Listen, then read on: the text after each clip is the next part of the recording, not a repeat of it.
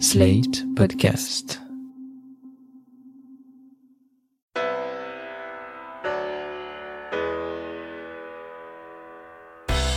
Bonjour et bienvenue dans ce 32e épisode du Monde devant soi, le podcast de Slate.fr qui revient chaque semaine sur l'actualité française et internationale avec Jean-Marie Colombani, directeur de la publication de Slate.fr et Alain Frachon, éditorialiste au Monde. Bonjour messieurs. Bonjour Christophe. Bonjour Christophe. Avec nous, Éric Le Boucher, journaliste, éditorialiste aux échos et à Slate, spécialiste des questions économiques. Salut Éric. Bonjour Christophe. Eric, si vous êtes avec nous aujourd'hui, c'est parce que nous allons parler de la crise économique dans laquelle nous a plongé la crise sanitaire, une crise mondiale qui n'épargne pas la France et dont on dit qu'elle est peut-être la pire que nous ayons connue, par son ampleur d'abord, mais surtout par son caractère inédit.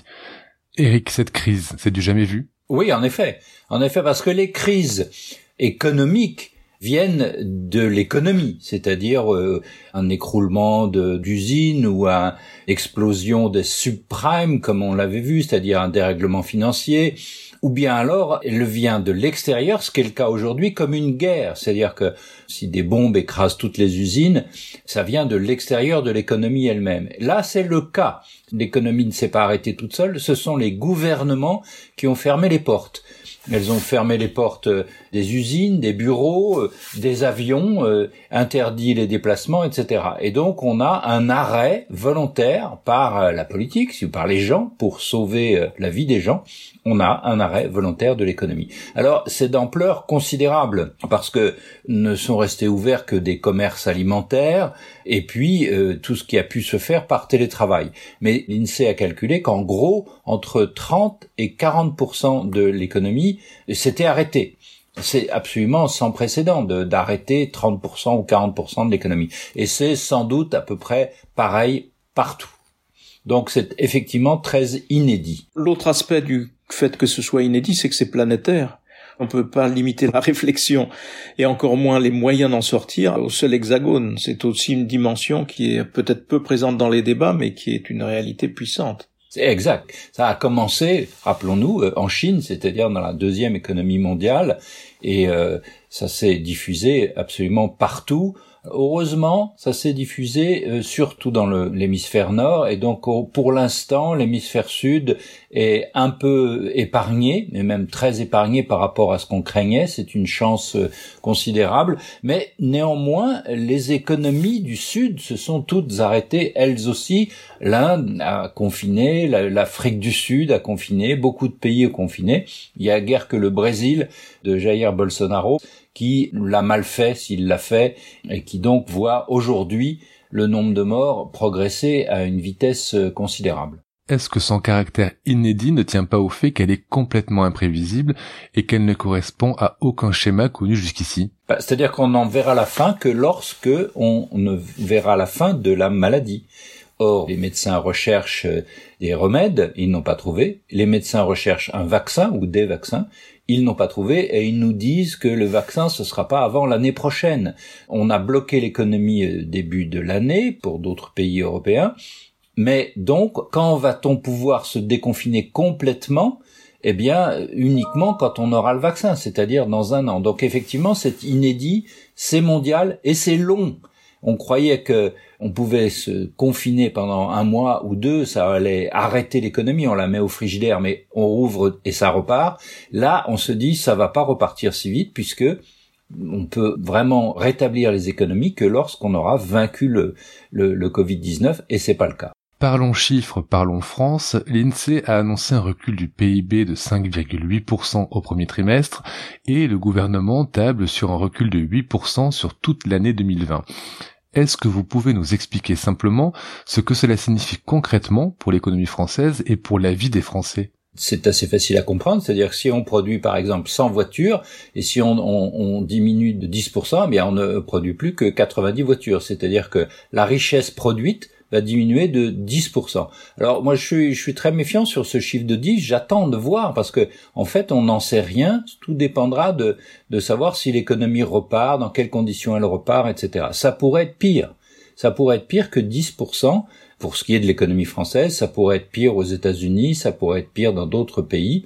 On ne sait pas. Ce qu'on voit, c'est qu'en Chine, le redémarrage est extrêmement lent Et donc euh, la Chine est en récession pour la première fois depuis 30 ans, et cette récession va sans doute continuer. Donc euh, il est difficile de, faire des prévisions sur ce qui va se passer. Mais ce que cela signifie, pour répondre à, à votre question, Christophe, c'est donc un affaissement de la production d'autant une récession de 10, c'est 10%, de 9, c'est 9%, de 15%, c'est, c'est du, ce serait du jamais vu, en effet, de, de, baisser de 15% de le PIB, la richesse produite par an. Donc ça veut dire pour un certain nombre de nos compatriotes un appauvrissement.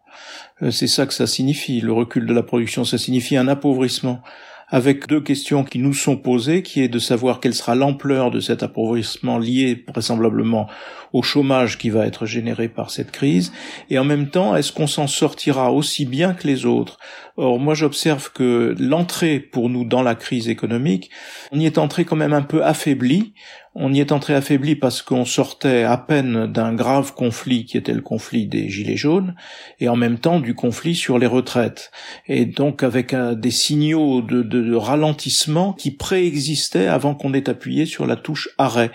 Donc notre grande question, en dehors de l'ampleur des dégâts, ce sera de savoir si on arrive à corriger cet affaiblissement initial et à se remettre, j'allais dire, dans le lot de la zone euro, ou bien si on va être un petit peu le, mauvais élève ou, ou voir l'homme malade de l'Europe. Arrêtons-nous sur le cas français en particulier et sur la manière dont on pourrait compenser cet appauvrissement général. Quelle est la marge de manœuvre du gouvernement? Est-ce que le président Macron va pouvoir agir en accord avec les prises de position du candidat Macron? Est-ce qu'on peut compenser si, on produit moins de richesse, si on produit 10%, mettons, arrêtons-nous sur le chiffre de 10% parce que tout le monde comprend, 10% de moins de richesse, ça veut pas dire que les gens touchent 10% de moins. C'est parce que la, la, production, elle va aussi dans des choses qui demeurent comme euh, les services publics ou autres. Bon, les gens vont toucher combien de moins, combien le chômage va affecter de gens, etc. On ne sait pas parce qu'en même temps, le gouvernement compense par emprunt. C'est ce qu'il fait à, à tire-larigot. Toutes les semaines, il y a un plan de 10 milliards de plus. Donc, euh, on donne de l'argent euh, aux salariés en, en, chômage partiel, on donne de l'argent aux artistes qui travaillent plus, etc. Donc, je ne sais pas combien de temps ça pourra durer. C'est la grosse question du déficit sur l'année et la grosse question de la dette. Peut-on encore accumuler de la dette? C'est la grosse question donc du fonctionnement de la Banque centrale européenne avec tous les discussions euh, avec les Allemands et le, le, le jugement de la, la Cour. Est-ce que la Banque centrale peut fournir tout l'argent pour que l'État compense et combien de temps, etc. Tout ça, on n'en sait absolument rien aujourd'hui. On n'avance pas par pas, semaine par semaine ou, ou bien mois par mois. Donc, on ne sait pas. C'est aussi une caractéristique de cette crise. On va avoir une réduction de la production très forte. On va avoir une augmentation du chômage très fort, une baisse des faillites très forte aussi, mais combien, on ne sait pas. Et combien le gouvernement va pouvoir compenser, on ne sait pas. Alors, qu'est-ce que peut faire le, gouvernement Macron en dehors de compenser si je puis dire, le plus longtemps que ça lui est possible sans qu'il se fasse rattraper par euh, les problèmes de la dette? Eh bien, je ne sais pas. Parce que je ne sais pas exactement comment ça va se passer en Europe. Il y a toutes les discussions qui sont ouvertes sur la politique euh, monétaire avec les Allemands.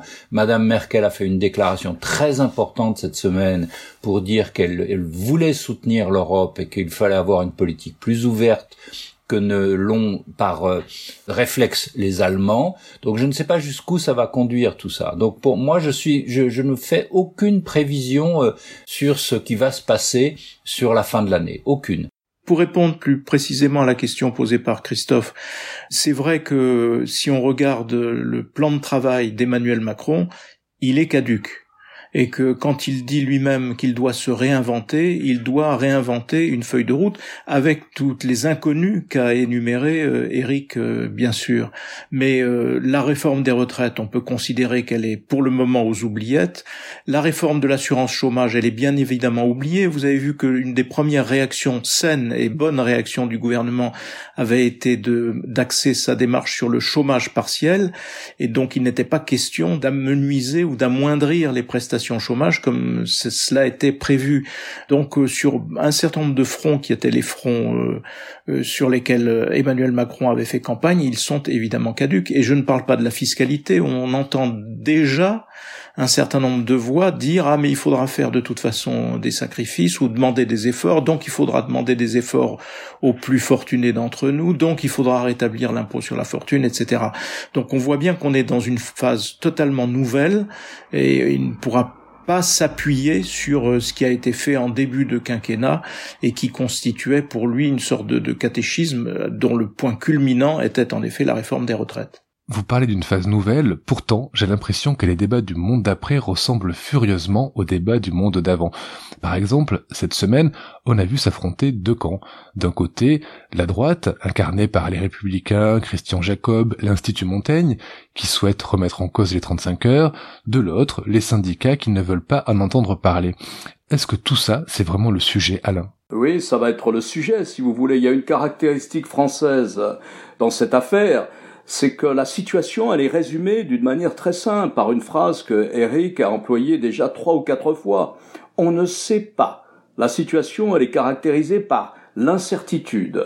Alors l'incertitude, c'est ce que détestent le plus les agents économiques, qu'il s'agisse de nous, les consommateurs, qu'il s'agisse des investisseurs. Nous, les consommateurs, nous avons tendance à faire de l'épargne, à faire très attention. Le chômage va monter, et vous savez, on a toujours plus peur pour le chômage des autres, c'est-à-dire le chômage de nos enfants, que pour le sien.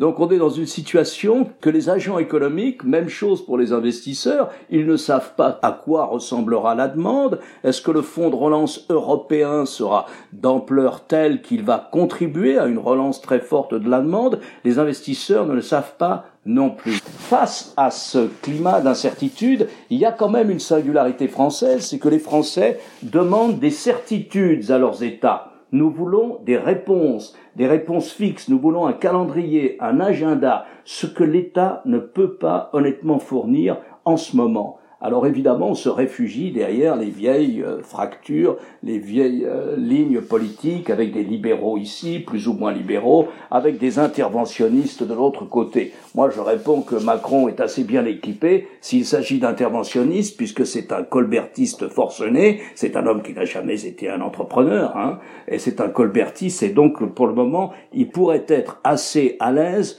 dans un rôle d'interventionnisme accru de l'État. Je ne sais pas s'il est souhaitable ou s'il n'est pas souhaitable. Mais la question que pose l'incertitude en amène une autre. En économie, l'élément déterminant, c'est la confiance. C'est très difficile d'avoir confiance dans un climat d'incertitude, si vous voulez. Et dans un climat d'incertitude, il faudra demander, pour compenser deux mois de production et de demande perdue, il faudra compenser. Donc il faut mettre sur la table, oui, des questions que peut poser la droite ou la gauche, qui sont, faut-il ouvrir les commerces le dimanche? Faut-il travailler plus, allonger le temps de travail dans les commerces ou ailleurs du fait des mesures de distanciation sociale, etc. Et quant aux questions posées par la dette, elles se ramènent aussi à celle de faut-il travailler plus, c'est-à-dire là il s'agit de l'âge de la retraite, faut-il passer à une moyenne qui serait la moyenne européenne, ce qui soulagerait nos finances publiques, etc. Donc vous voyez, incertitude qui pose la question de la confiance, confiance qui est l'élément clé dans une reprise économique. Alain, je partage à, à, 300% tout ce que tout ce que tu viens de dire. L'incertitude est totale. Les Français veulent des certitudes, c'est impossible. Alors on se projette avec des vieux schémas, en effet. Ce que je note, en tout cas, c'est que la France tarde. D'une certaine façon, on est descendu plus que les autres et je ne suis pas d'accord avec toi, Jean-Marie, pour dire que c'est le point de départ qui était le plus bas. Non. Depuis deux ans, l'économie française allait plus vite que l'économie européenne, ce qui n'était pas le cas précédemment.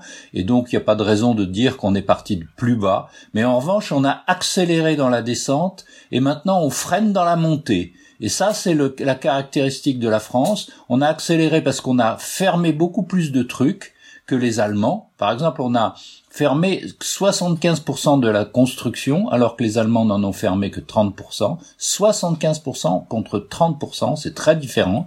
Et donc on a confiné beaucoup plus durement que les autres, donc on a accéléré dans la descente de l'économie. Et aujourd'hui on freine, par le mot qu'a employé Alain, on freine à cause de la défiance. On n'a absolument pas confiance ni dans le gouvernement, ni dans les autres. Chaque Français a une défiance totale dans les autres en disant moi je me comporte bien, mais regardez comme les autres se comportent mal, et donc du coup je ne vais pas au travail parce que j'ai peur des autres. Voilà, c'est le vrai problème de la France aujourd'hui. Quant à Macron, dans le contexte européen très incertain, je ne sais pas sur quoi il va repartir. Sans doute que les réformes des retraites sont, enterrées, que la réforme du chômage l'est aussi. Mais sur le fond, je ne suis pas du tout sûr que le projet, moi personnellement, je pense que le projet de Macron qui était l'efficacité de l'État et l'émancipation des individus, ben je pense que ça reste absolument d'actualité pour l'avenir. Donc on verra on verra ce qui va se passer. Mais pour l'instant, encore une fois, c'est très difficile de se projeter. On ne sait pas ce qui va se passer et il faut faire une certaine confiance. Malheureusement, c'est ce qui manque en France aujourd'hui. C'est la confiance dans son gouvernement, dans ses médecins, dans ses hôpitaux, dans ses chefs d'entreprise. Euh, c'est cette confiance-là qui manque cruellement aujourd'hui. Juste une petite parenthèse parce que sur le volet efficacité de l'État, on le voit jour après jour euh, dans cette crise sanitaire. Il y a du boulot, il y a un travail immense qui est toujours annoncé, qui n'est jamais accompli. Et sur l'émancipation, non. L'émancipation, là aussi, ça va être entre parenthèses, parce que ce qui va être important et ce qui est déjà au premier plan, c'est tous les mécanismes de solidarité, tous les mécanismes collectifs de solidarité, avec le renvoi euh, à Emmanuel Macron qui a annoncé en l'espace d'un an pas moins de trois grands plans de sauvetage de l'hôpital public, dont on n'a toujours pas vu la couleur d'ailleurs. Et donc c'est cela qui restera au premier plan et qui restera la, demande principale, non seulement la demande principale de l'opinion, mais en même temps une nécessité absolue de refonder vraiment un système de santé qui soit plus costaud que celui que l'on a aujourd'hui. Oui, donc ça signifie que le plus d'État, c'est pas le plus d'État que l'on veut, mais un mieux d'État, et en particulier sur la santé. Les Français pensaient qu'ils avaient la meilleure école du monde. On s'est aperçu après avec les études de l'OCDE que c'était pas vrai du tout. On avait plutôt une des plus mauvais résultats par rapport à la dépense qu'on y mettait. On pensait aussi qu'on avait le meilleur hôpital du monde, le meilleur système de santé. Eh ben, on s'est aperçu qu'on a cinq fois plus de morts que les Allemands. Donc, tout ça, s'il y a une vraie question sur l'efficacité de l'État et qui n'est pas une question de il faut encore augmenter les impôts, il faut encore augmenter les dépenses publiques, etc. C'est pas du tout la question. La crise devrait apporter ça. Quant à l'émancipation et le collectif, je pense qu'il faut les deux. Pour parler sur le fond de Macron, c'est vrai que le collectif qu'il avait, c'était un collectif France et un collectif Europe. Il disait chacun doit se doit arriver à ce qu'il peut faire dans la vie, mais le collectif ce sera parce que la France elle-même c'est un pays formidable, c'est le pays des Lumières et donc c'est un pays qui vous porte. Bon, ce, discours-là n'a pas marché. Le deuxième discours, c'était le discours européen. Il faut qu'on construise une souveraineté européenne, etc. Jusqu'à présent, c'est vrai, ça n'a pas marché. J'espère quand même, j'espère quand même que cette crise sanitaire va euh, donner raison à Macron et qu'il y aura une souveraineté européenne qui va se construire. Voilà le collectif que choisissait Macron, la France des Lumières, l'humanisme en fait, et l'Europe l'Europe humaniste, elle aussi. Bon, c'est vrai que ça ne suffit pas. Il y a besoin d'un nouveau collectif, et c'est là où il faut qu'il en invente un. Et, ça, bon, c'est pas très facile parce que je ne vois pas beaucoup d'intellectuels qui proposent des, des choses. C'est vrai que par rapport à la remarque que faisait tout à l'heure Christophe, sur euh, l'art et la manière de répondre ou de construire le monde dit d'après, le paysage politique n'aide pas, n'aide personne, parce que chacun est revenu dans son couloir, comme le soulignait tout à l'heure Christophe, et chacun ressort ses, j'allais dire, les recettes d'avant-hier. Euh, l'extrême gauche reste sur ses, son credo, l'extrême droite sur la fermeture des frontières, les écologistes nous expliquent que on a péché parce qu'on a offensé Dame Nature, euh, et ainsi de suite. Et chaque personne ne sort de son, de son credo, de son caractère et ne nourrit pas de ce point de vue-là un débat euh, ouvert, me semble-t-il. Donc ce sera un handicap supplémentaire pour quiconque veut justement euh, rétablir ou réécrire une feuille de route. Alors à propos du fait de ne pas sortir de son credo, il va y avoir au niveau européen un débat sur la gestion de la dette, vous l'avez dit tout à l'heure Eric, avec la BCE. Vous avez dit aussi qu'il y avait des différences dans les pays dans la manière de gérer cette crise et dans la manière dont tous vont rebondir. Est-ce que l'après-Covid ne va pas accentuer les tensions qu'on avait pu voir à l'œuvre lors, par exemple, de la discussion du budget européen il y a quelques semaines? Bah, C'est toute la question, parce que c'est vrai que les pays comme la France, les pays qui ont freiné plus, qui euh, accéléré dans la descente et freiné dans la montée comme la France, bon, il y a l'Italie, il y a l'Espagne, bref, il y a tous les pays méditerranéens.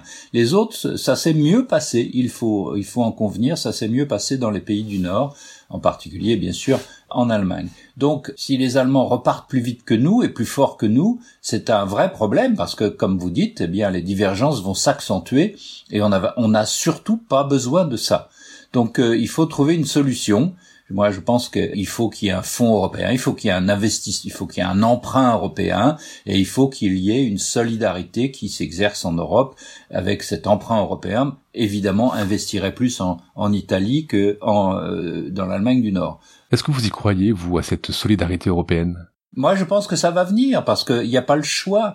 Les Allemands ont un, un, débat politique interne très très rude aujourd'hui, posé par Karlsruhe par la, la, la, Cour constitutionnelle, parce que, en effet, la République fédérale s'est construite en 45 contre l'inflation, parce que l'inflation c'était la République de Weimar et c'était Hitler. L'inflation c'est Hitler. Donc les Allemands n'en veulent surtout pas. Et donc ils ont une trouille de l'inflation. Et donc tout est construit contre ça. L'outil de l'inflation, c'est la planche à billets. C'est que la politique monétaire donne de l'argent, donne de l'argent, donne de l'argent aux États. Donc les Allemands n'en veulent surtout pas. Donc il y a un débat à l'intérieur de l'Allemagne qu'il faut qu'il dépasse cette conception-là. C'est pas du tout facile, mais il faut quand même qu'ils réussissent à enterrer Hitler, quoi, pour résumer les choses. Bah, écoutez, euh, au début de la semaine, devant le Bundestag, euh, Madame Merkel a dit elle était interrogée sur cette décision de la Cour constitutionnelle allemande qui, d'une certaine façon, ébranle l'euro, est une décision qui conteste la création monétaire telle que l'a décrite euh, Eric. Hein, la Banque centrale européenne, elle rachète de la dette publique, donc d'une certaine manière, elle participe au financement de la dette des États les plus endettés. C'est contraire à l'idéologie allemande post-1945, obsédée par la lutte contre l'inflation. Mais Madame Merkel a répondu en disant il faut trouver une solution en allant vers plus d'intégration des politiques économiques européennes. C'est-à-dire qu'elle est d'accord avec cette idée d'un fonds de relance, d'un grand emprunt européen qui naturellement profitera plus aux pays lourdement endettés du Sud. Quel est l'intérêt de l'Europe du Nord dans cette histoire? Parlons très clairement, ça veut dire que les contribuables de l'Europe du Nord vont donner un coup de main à l'Europe du Sud. Bon, en principe, les traités refusent cela. L'Union européenne n'est pas une union de transfert, mais face à une catastrophe majeure, elle doit le devenir. Et il faut qu'elle le devienne non pas par l'intermédiaire exclusif de la Banque centrale européenne qui crée de la monnaie, mais par un effort budgétaire, si vous voulez, en lançant un emprunt garanti sur la puissance de toutes les économies de l'Union européenne. Quel intérêt pour l'Europe du Nord, me direz-vous, qui sont en général des économies en bien meilleure santé que celles du Sud? Eh bien, il y en a un qui est immédiat, Certes, l'Europe du Sud est en retard, elle a du mal, certes, elle a besoin d'aide, mais l'Europe du Nord, elle, elle est particulièrement attachée au grand marché. Une partie de la richesse de l'Europe du Nord est due au grand marché européen. Et donc, si vous voulez, on devrait se sortir de cette difficulté, de cette difficulté supplémentaire sur l'euro, des doutes sur l'euro, de cette difficulté sur la division entre le sud et le nord de l'Europe, par l'attachement de l'Europe du Nord au marché unique qu'elle veut préserver. Et c'est ce qu'a dit Madame Merkel. Donc ça rend tout de même optimiste sur un effort de solidarité européen qui n'aura pas qu'un seul impact économique, on n'en sait pas encore l'ampleur de cet effort, mais qui aura un impact psychologique. Et vous savez, en économie, la psychologie, ça compte beaucoup. Pour terminer, une dernière question. On regarde tous de très près comment se comporte l'économie après le confinement. On espère tous un rebond. Alors on voit l'activité reprendre doucement dans certains secteurs, on espère. Il y a un pays qui a déconfiné il y a près d'un mois. Ce pays, c'est la Chine.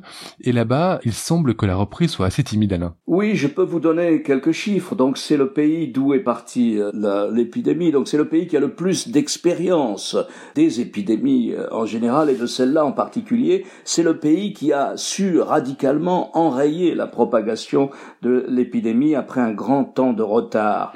Donc ils ont déconfiné. Mais écoutez, ils ont déconfiné, mais les rues de Pékin ne ressemblent pas aux rues de Pékin avant, les rues de Shanghai ne ressemblent pas aux rues de Shanghai avant, les Chinois sont comme les Européens, ils sont méfiants. Alors les chiffres sont là. Les chiffres ont une importance politique en Chine. La Chine avait décidé qu'en 2020, elle fêterait en fanfare le centième anniversaire de la création du Parti communiste chinois.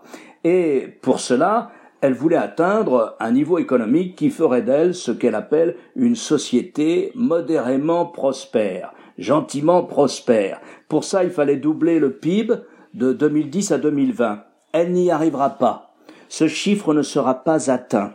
Si on s'en tient aux chiffres officiels des Chinois, sur lesquels on peut aussi avoir quelquefois un peu de scepticisme, si on s'en tient à ces chiffres, il leur aurait fallu cette année une hausse de la richesse nationale, du produit intérieur brut, de 5,6% par rapport à l'an passé.